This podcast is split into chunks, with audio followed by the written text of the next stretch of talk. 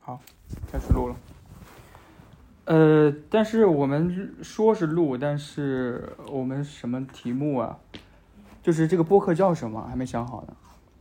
之后再再说吧。嗯，好的。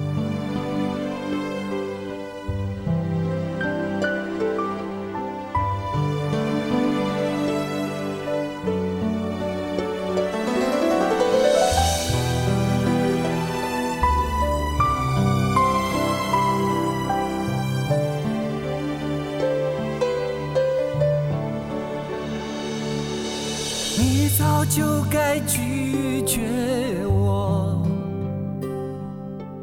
不该放任我的追。呃，那我们就按照刚才的想法说吧。看完了那个约翰·威尔逊的《十万个怎么做》，嗯你迅速标了五星。我每次都比你快，对，也因我为今天感觉你要斟酌很久。对我但斟是酌很久，因为粉丝确实有一百个左右有一些了，包袱。对，有些包袱。我记得姚晨以前说过一句话，好像他是第几个破亿的微博粉丝，嗯，然后有人有一个采访问他说怎么怎么看这么大的粉丝量，所以他之后然发后微博就很谨慎。对他说就是听的人越多，想说的越少，对对对，想说的越少还是能说的越少，反正他就是那个意思。那你说吧，你看完之后什么感觉？喜欢？对啊，要不我先开始我的，就是我的理你念的。speech。对对 对。你开始吧。就是你刚才说我我在干什么的时候，其实我在我在查一个查我之前的一个一些观影行为，就是因为因为不知道你看没看过一个叫一个剧叫《难以伺候》， Nope。你你查一下，它也是 HBO 出的，嗯，然后它就讲的是纽约的一个大麻卖大麻的一个人，嗯，以他为主角的一个是是有点单元剧的故事，嗯，然后他就是每一集讲，每一集就是用那种很随性的拍摄方法，嗯，或者是不同的拍摄手法，有一集还是以以一个狗为为主视角的，你都看过？我看过第还一有集好，几哦，太好看了，太太棒了，就非常随性，就是每一集讲不同的纽约客，嗯他们的生活环境、他们的、他们的故事、他们的背景，然后就是有点感感觉感觉你说的这个，就大麻这个东嗯西，就对像约翰·威尔逊的《How to》一样，对对对都是一个抛出去的一个对东西。对然后可能接触他的人就是各式嗯各样的不同的人。对，不所以同的第一反期应就他第一集就是 How to make a small talk，, Talk，对攀谈这个件事儿太重要了，就是整个贯穿到他的剧当中。嗯你有时候看他，他就是一些谈话很尴尬嘛，对就对就对。然后我看了条豆瓣短评说，嗯，就是把呃硝子月曜石加对新浪潮加 nerd 这三个放在锅里一起煮。对，后变就成了这个剧，对对对就是硝子月曜石不也是上街去随便开启接一谈段。很尴尬的？ 对，然后还有一个观影行为是我看的比较早的，就是我最开我大学的时候对 vlog 这种形式很感兴趣嘛，嗯，然后我就比较做了一些研究和和和什么的，就是我们在吃雪糕，对，你不要总是假装你旁边有观众好吗？嗯，对，我就害怕我正在含雪糕说的话是这恰恰是挺重要的一段话，那还好吧，没有人在意。 对，好吧，那就是我当时大学的时候看了一些 vlog 嘛，然后一定会追本溯源的看到一些 YouTube 上的 vlog，然后看他们怎么拍，然后国内的很多 vlog，他们风格很棒的一些博主，他们会有意提到啊，他们都是学习 Nested 一个油管的一个比较知名的 vlog 博主，然后查一些资料，一些公众号或者怎么样也会写到，文章也会写到。Vlog 之父就是美国的 Casey Neistat。然后这个 Casey 这个人呢，我看了很多，我太喜欢了。我一我那天或者那段时间每天都在看他的 Vlog。他是一个曾经在好莱坞的电影工作者，然后后来去拍就 Vlog。嗯，你看他的 Vlog 你就明白了啊。他而且他的工作室也在纽约，让我让我觉得就是那种手艺人的 vlog，匠匠心制造，对，不是不是那种匠心，不是那种哇很禅意或者很日式的那种匠心，它是就是那种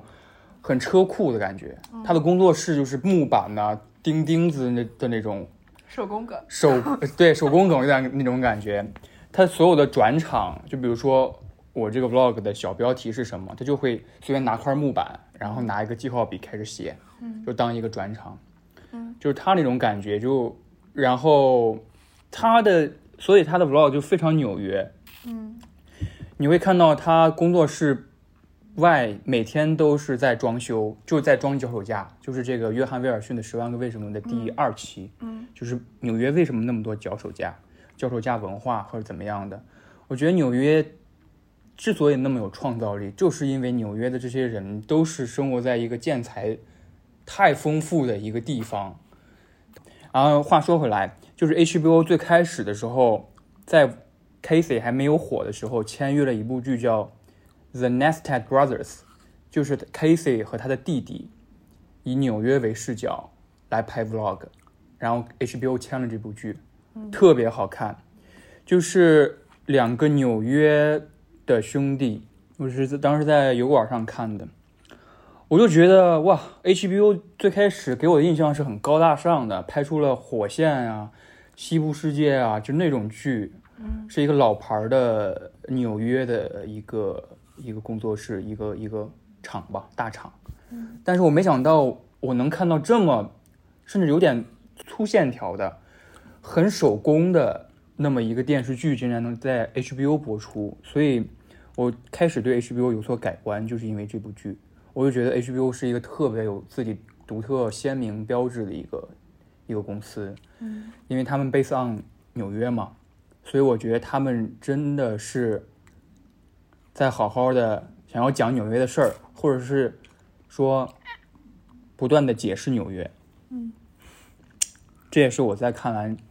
就是约翰威尔逊的这部剧之后，给我最大的感触，就是 HBO 真的是不遗余力的用这种非常纽约的方式在解释纽约，让我感觉非常美妙。我们可以一起在一起在看那个那个难以伺候。那我觉得像你说这种就是粗糙的手工感，嗯，我觉得可能也是就是那种 精致的流水线化的商品化的生产之后，就是它已经到达一种饱和之后所嗯，出现的一种复古的逆潮流，对，一种就是美学的一种回转。嗯，就是工业感的东西有点过剩了，而且反而追求一些，所以可能跟 vlog 的兴起也有一定关系。嗯，就回归到一种更更原始、更粗糙，然后没有更多滤镜的修饰的那对种状态。对，而且后来我想一想，也有点有意思的，就是我本科的论文、毕业论文写的是 vlog，你哎，你本本科，对，然后你研究生写的是纽约，对我研究生写的纽约，而且具体题目是纽约是否真实存在，嗯就是来解释，就是试图研究一些以纽约为主题的城市电影，他们怎么样架构了纽约，嗯，以此让我们来对纽约有一个很完整的认识。就是说，我们没有去过纽约，但一提到纽约啊，你就知道纽约是是交手什么架样的纽约是纽约人，中央公园怎么说话的对怎么就是伍迪·艾伦是嗯，就是那种对对对，就是依旧还有人在在以各种方式重新解释一个已经被解释很多遍的城市了。那那你觉得，就是威尔威汉约尔逊这部纪嗯录片，它有给你提供一些新的你关于纽约的认识吗？怎么说呢？我比较享受他解释纽约的这这个种过方程，式，对，嗯，我很享受。就是反甚而至你会觉得好像我们自己也可以拍出这样的对片子过对出来，就是好，因为像我们可能手机里有很多这种类似的很日常的素对材，但是它串联的方式就很有很有趣，嗯，就是它串联是一种创作，一种蒙太奇。嗯而且我觉包得，括他每一集，他都会从一个，比如说他第一集是 How to Start a Small Talk，然后第嗯二集脚手架，他脚手架后面又讲到了其他的，就是类似的支发展撑出结来构的东西，对然后包括他讲那个家具的外皮包装，后面最后有讲到讲其赝他品的对赝品啊、包皮啊这些东西。对，它它的联想，我觉得它的联想的这种结构是非常是很美妙的。对对对，是的，所以就即便你手头有这些素材，可嗯能你没有办法，就是你没有这种能力能够像他一样将它们组合起来。但是它提供给你的这么一个思路，我觉得你想也肯定是也是可以想到的，嗯嗯就是讲故事能力嘛，嗯就是很多桌游嘛，就比如说看图识画、看图写画或者怎么样，就给你几个完全不关联的东西，让你串联起来，是一个从小锻炼的能力。嗯而且我觉得它给我的启发就是说，呃，一个作品究竟在不在乎视频的怎么说设计性？就是很多 vlog，你现在它更偏向于怎么说呢？精密制作化的一个一个趋向，可能在国内是这样，就是写脚本，要拍了拍 vlog 要写脚本，这个概念可能被广泛的认同，但是我就觉得这就很背离就是 vlog 这个本身。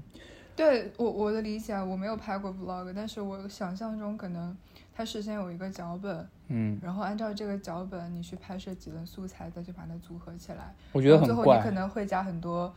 呃可能也会加很多特效啊，嗯然后很多串词啊这种。对，但是这个的话，可能它的素材都是你从你日常的像日记式的那个嗯累积当中嗯，形成的，它最后可能就是一个你去在梳理这些素材的过程中，然后你自然的去联想到的一些东西。怎么说呢？有脚本算不算是一个对自己反应能力的不自信呢？就是说我我知道我今天要拍一个 vlog，这个是 OK 的，但是我不能说我接下来要拍什么，这个我也设计好。我觉得这就很奇怪。就嗯对对对，我觉得一方面可能是嗯，对不自信，就是如果说你要去拍一个比赛，然后你你出门准备拍这个比赛，然后就下雨了，这个比赛就进行不了了，难道你就不拍这个比赛吗？你肯定是要记录说这个意外吧。你之所以不想去拍这个比赛，就是逃避这个下雨的糟糕的事儿，是因为你无法在镜头面前解释清楚，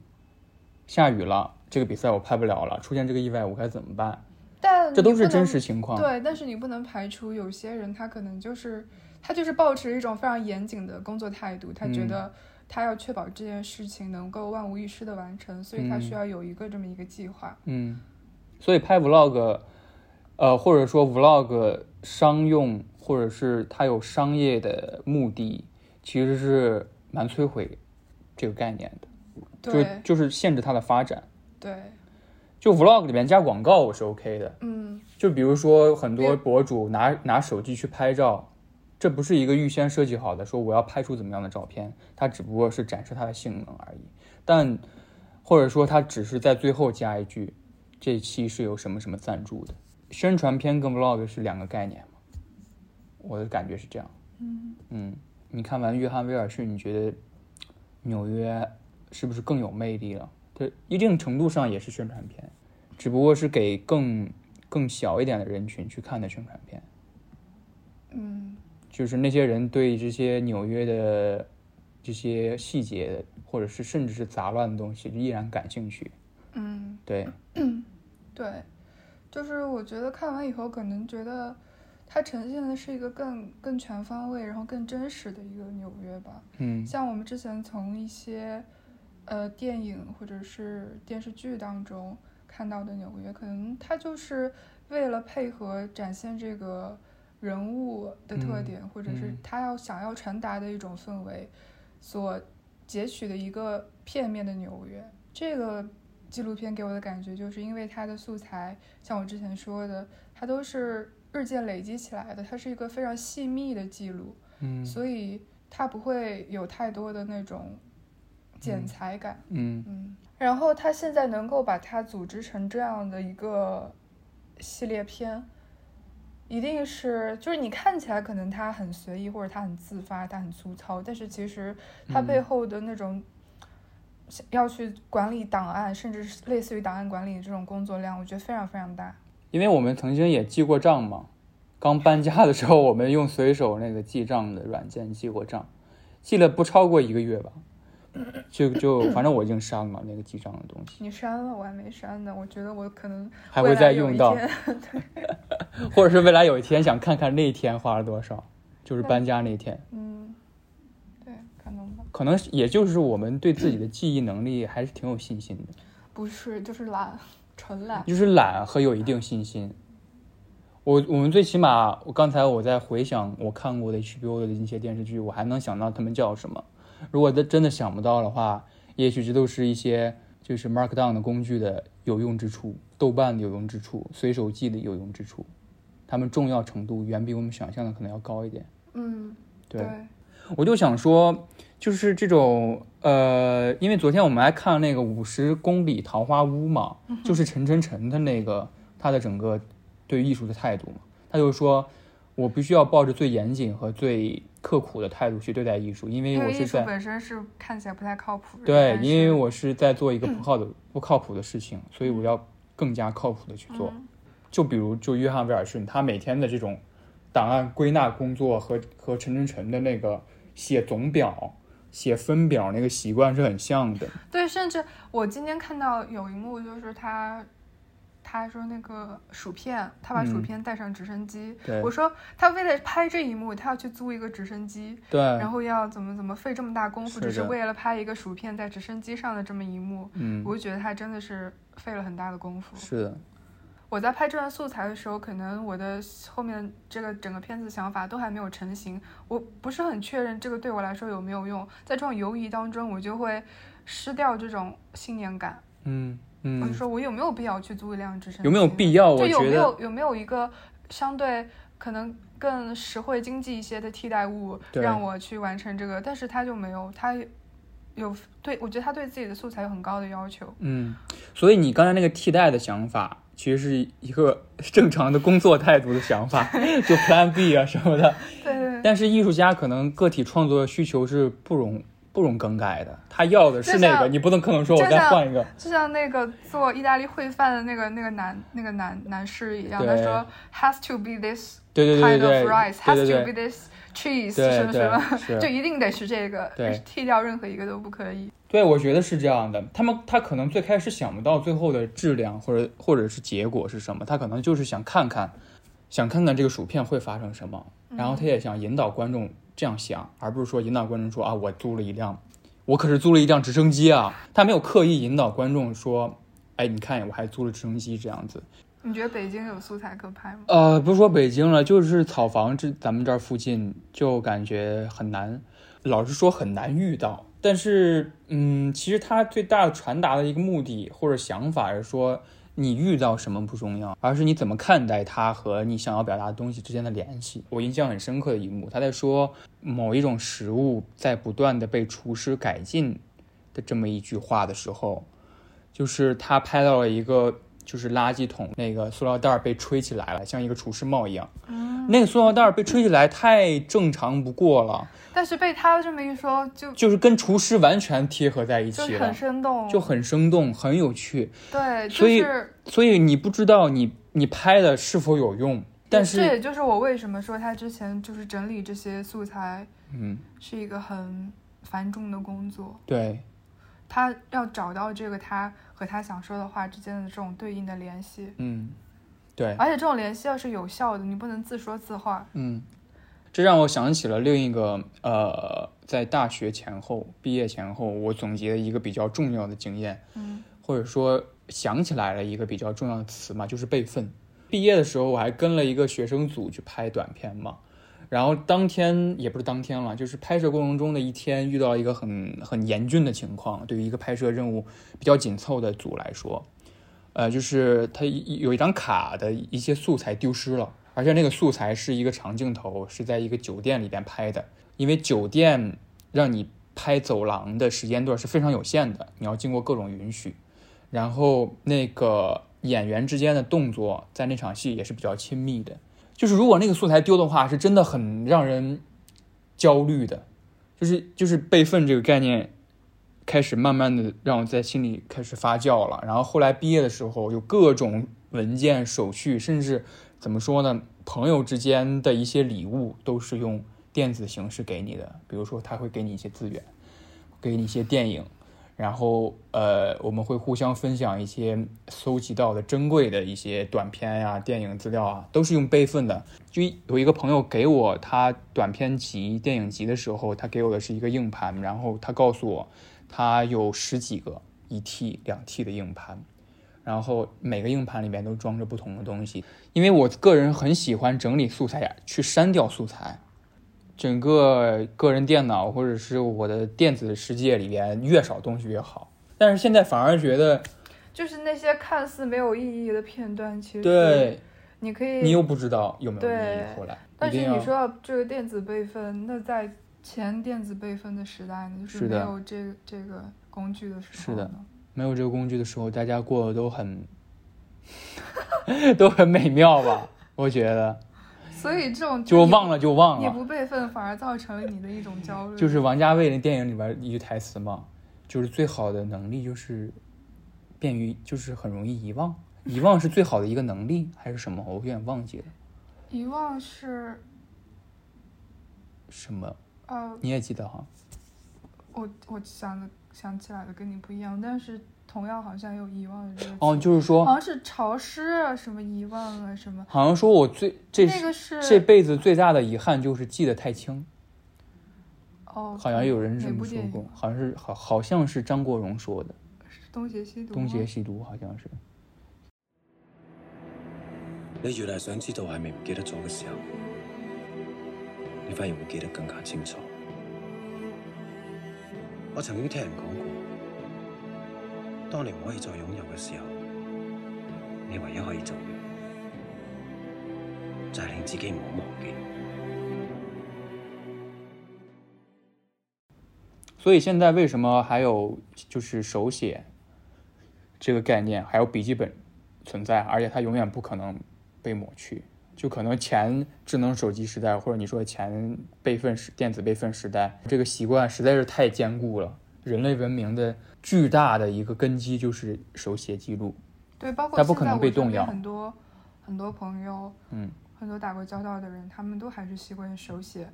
记录，嗯，包括开会啊，或者工作上开会啊，甚至你上课记笔记啊什么，很多人都是手写，觉嗯得比较顺手，嗯甚至不太不太善于去使用电脑去嗯做笔记。我嗯觉得我自己就是这样的，嗯我觉得我用电脑做笔记，顶多就是打开一个那种文嗯，档，然后记一些有的没，但是之后也不会回过头去看。电子输入的时候，它很多，包括你那个画的一些结构啊、箭头啊什么，没有你手嗯写来的方便。嗯而且就是手写，不是说可以让你增强你的记忆吗？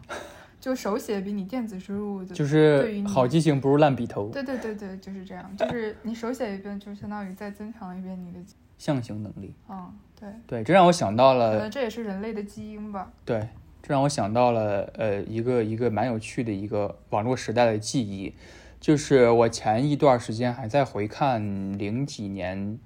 就是播客比较火，就是那个电就是新浪播客啊，就是写写日志的那个博播客客博客博 客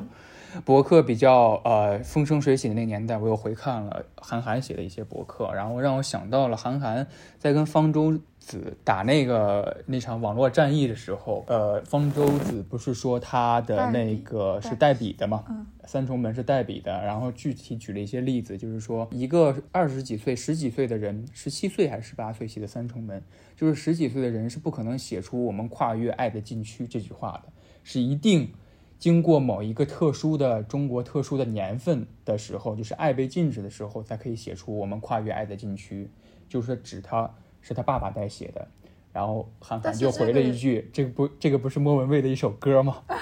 就是《广岛之恋》那首歌，对对我们对跨越爱的禁区，他就讽刺方舟方舟子没听过那首歌嘛。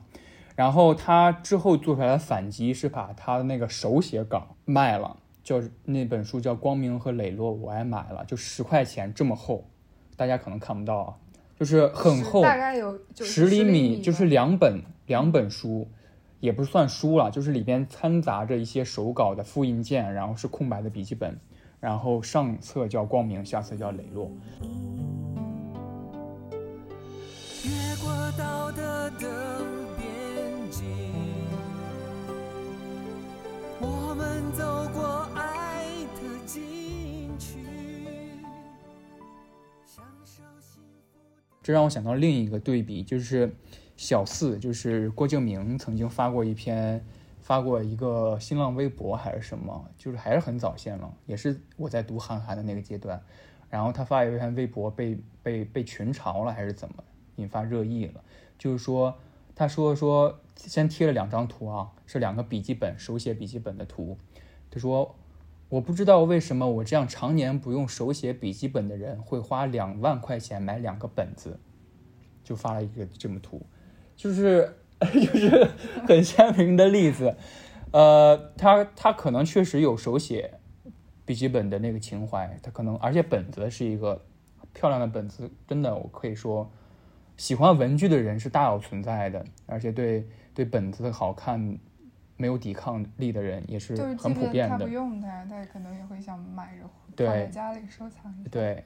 但是我不是刻意要刻意要 抨击抨击郭敬明不不写字以及 啊，郭敬明派的，对对，以及郭敬明派。但是我又觉得就是联想嘛，因为当时提到韩寒就很容易想到郭敬明。现在我还是对本子很有好奇，想买。初中的时候还对他特别的有研究。本木的本子叫叫本木吧，本木的本就子，是是香港的一个品牌，本木的本哦那我好像子知，道还有格林的本子。嗯，格林的本子好像本子比较滑，就是纸张比较纸面比较滑光滑，然后本木的本子好像它一般都是纸质，有点纤维的。对，有点纤维感的。还有出品的本子，对对对，出品的本子是封面特别文艺，各种各样的封面，有有那种太空星，我现在买的本子好像很多都是从都是那可能无嗯良印品的哈。对对，对，我觉得他们本子挺好看的，是，而且那个它真的是本子，就是很厚，很很本子就很本。对对，就不是那种 不是那种大而无当的本子，对，就好开本我比倒较很大的，我特别喜欢他用那个再生纸对造对的那，对对对那，比较个。厚。有时候会在写一些想法的时候，就觉得写下来的那一刻想法都已经有点过时了，所以我一直觉得写写想法这件事有点矫情，就好像在刻意，嗯，我在这个本子上写了一些想法，对对对，我也有这种感觉。我会觉得很多时候，在我脑子里想好的一件事情，在笔本子上写下来的时候，会觉得没有必要。就是、对，对吧？对，是的你也，有这种感觉。我也有这种感觉。可能是我们想法真的太容易过时了，就是太容易过去了，就一个新的想法出现太容易了。我们在写旧想法的时候，就会说，嗯，我们只是在重复这个写的这个动作而已。你现在还有在频繁的使用本子吗？我我在频繁使用手机的 app，就是便签，你看吧，对，就是这样我也是，我会用备忘录。备忘录备忘。录而且用我得比较我会多越来越简略，就是记一个词那种感觉。但是这个词你要看我的笔记本，你完全不知道其中的联系。而且高中的时候记笔记，这个谁的笔记记得好看，谁的笔记记得那个完善，谁的笔记记得用的彩色的笔多，也是一个 攀比，攀比。就是大家为了记出但是花花样的笔记，已经费了很大的功夫但。是确实会赏心悦目啊，就是尤其是看到班上有的女同学，她字写的又好看，然后嗯又有那种不同颜色的彩笔，然后那个排列又非常好看，你对就，会想学习一下。就何止想要学习啊，就感觉大家都在，可能是一个最初记手账的那么一个习惯。我记得我同桌是一个好学生，然后就好学生就是他学习比我比较好嘛。然后我记得他的地理笔记，这个不用解释吧？ 我不我不是说，因为我觉得“好学生”这个词突然就框定了某个特定的人群，让我对他们对立起来，但其实不是，嗯，就是学习肯定比我好，对对对，我都可以成为好学生。呃，我记得他记得特别清楚，他的地理笔记是画地图的，就是每一个错题，他整理错题本或者整理某些题的笔记，他是要把那个地图也临摹下来的。我就觉得有点不至于吧但，是我说实话，我我我还挺理解的，就是就可能这本本子已经被你完全写完的时候，你再嗯翻开，你发现里面就是图文并茂，内容非常丰富，你会很有成 就感。嗯，但是成只是成就感嘛，你会真的就是因为那个画花那么长时间画那份图，有那可所能收获吗？就是？就是无聊嘛。所以我觉得“无聊”这个可能可词能那个时候也没有别的事情干，又不能看电视，又不能干嘛，啊，又不能玩游戏。这样解这样解释还对吧不错，因为我老觉得无聊这件事那我，我在高中那个时代出现是比较令人警觉的。你无聊，你不能看这些。可是你想想，就是他临摹那个图画，我我我前两年可能我大学时期我还在做临摹摘抄呢，啊，那不是不是临摹，就是做摘抄。我也做摘抄我，之前拿本子，我买那个无印良品的这么厚的本子，大概两厘米厚，都是拿来做摘抄的。而且我觉得那个摘抄手摘抄本就是对我来说还挺重要的。虽然嗯我现在已经很久很久没有做摘抄了，但是我就觉得我可能看完一本书的印象就没有以前那么深刻了。但是我一直没有养成的一个习惯啊，就是就是做摘抄、记笔记，以及在在书字比较好看。你，就是你有赏心悦目的这个这个这个资本，没错，你做摘抄可以赏心悦目，我做摘抄可能两句就烦了，就感觉矫情起来了。而且我现在还没有养成的习惯，就是在一个完全可以写图画的书上画那个线，我完全就是画画不了。啊，我我我会画诶，但是我还没有达到那个程度。就有的时候，我可能从图书馆里、大学图书馆里借一本书，会发现上面有非常好看的那种圈画，包括旁边的批注，我觉得。嗯就是它那个线条画的都比我好看，然嗯后 包括一个圈，然后旁边写什么什么字，我就觉得看着非常舒服。我特哦，别你喜欢是看，会觉得舒服，对我特别喜欢看，就是别人在的这本书上前面阅读过的人留下来的痕迹。嗯嗯嗯嗯，呃，我在读一本小说的时候，我通常会抛去引言，就是最大成最大面儿也就读一读作者自己做的序，所有的译者、出版社、出版机构、发行商做的任何引言推荐，我都会直接抛去不看，然后甚至有一些那你看完了之后会再回过头去看吗完了，我甚至也不会回看。那你会看豆瓣短评，会看书评啊？豆瓣短评看书评的时候，可能也是只想只是想看朋友们对他的感觉，就是友邻们，就是我认为一些兴趣跟我挺相符的对他的感觉，我不会再读任何解释他的，因为我觉得读一本小说，恰恰是读一本小说，就是你对文字本身，你对故事本身，你对这个叙事逻辑本身的想法，而不是说别人告诉你应该是什么想法。摩西啊。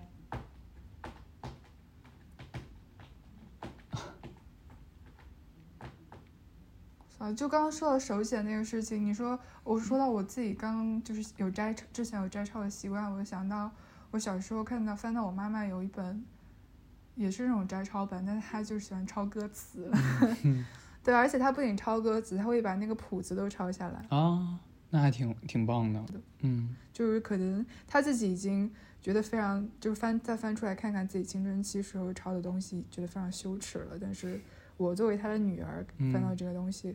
感觉是完全不一样的，跟他自嗯己。就是音乐播放器的介质现在越来越先进了，我们都用智能手机，我们都用手机听歌。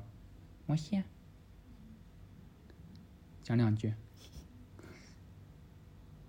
在那个播放器前 MP3 时代，我们的播放器是 Walkman 随身听，像放磁带、放 CD 的那种。每个专辑它的歌词本都是一件小艺术品，我觉得。我们那个时候有歌词本，我们听一首歌会专门翻看它那个歌词本，因为它不仅仅是歌词，还有各种插画呀、写真啊，会在那个歌词本上。但现在我们听歌，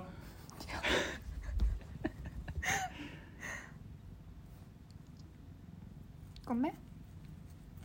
你好，睡好了。摩西突然跑到沙发上来，咕噜噜，觉得我们忽视他太久了，自顾自的聊天。过来吸引注意了。嗯，对，对，我就说，现在我们听歌基本上都是戴上耳机，不看手机，或者手机看其他东西、其他页面，太忽略歌词这个。但是说到这歌件事儿嗯词，了就是因为我就跟朋友去唱 K，或者是对，什么时候，反正就是可能不唱 K 吧，就是。嗯，就是可能随时随地，嗯，日常的时刻当中唱起歌来的时候，他们会很惊讶说：“你怎么记得住歌词的？”对，你就有时不是闭眼桃子就开始唱是吗？对对对，但是就不我看我歌就是单可以记，我就是知道歌词。是的，我明白。有些时候我会唱一些歌的时候，呃，我我我是真的 K 歌的时候看到那个歌词才知道我以前唱的是另一个词，只不过他们音相同天。上月亮，电源关掉，它把你我沉默着干嘛？别吧，又一个 outro。我们想到这个博客的名字吗？没有尤里卡。尤里卡，嗯，可是我们刚刚也没有尤里卡，就是还是挺就是看完一个剧就开始说，嗯看完一个干一个干完一个事儿就开始说， small talk。叫叫立刻攀谈。即刻攀谈，极客像个给极客打广告，呃，稍后攀谈。什么？没感觉。稍后不是跟 small 有点同音吗？那你说，想想吧，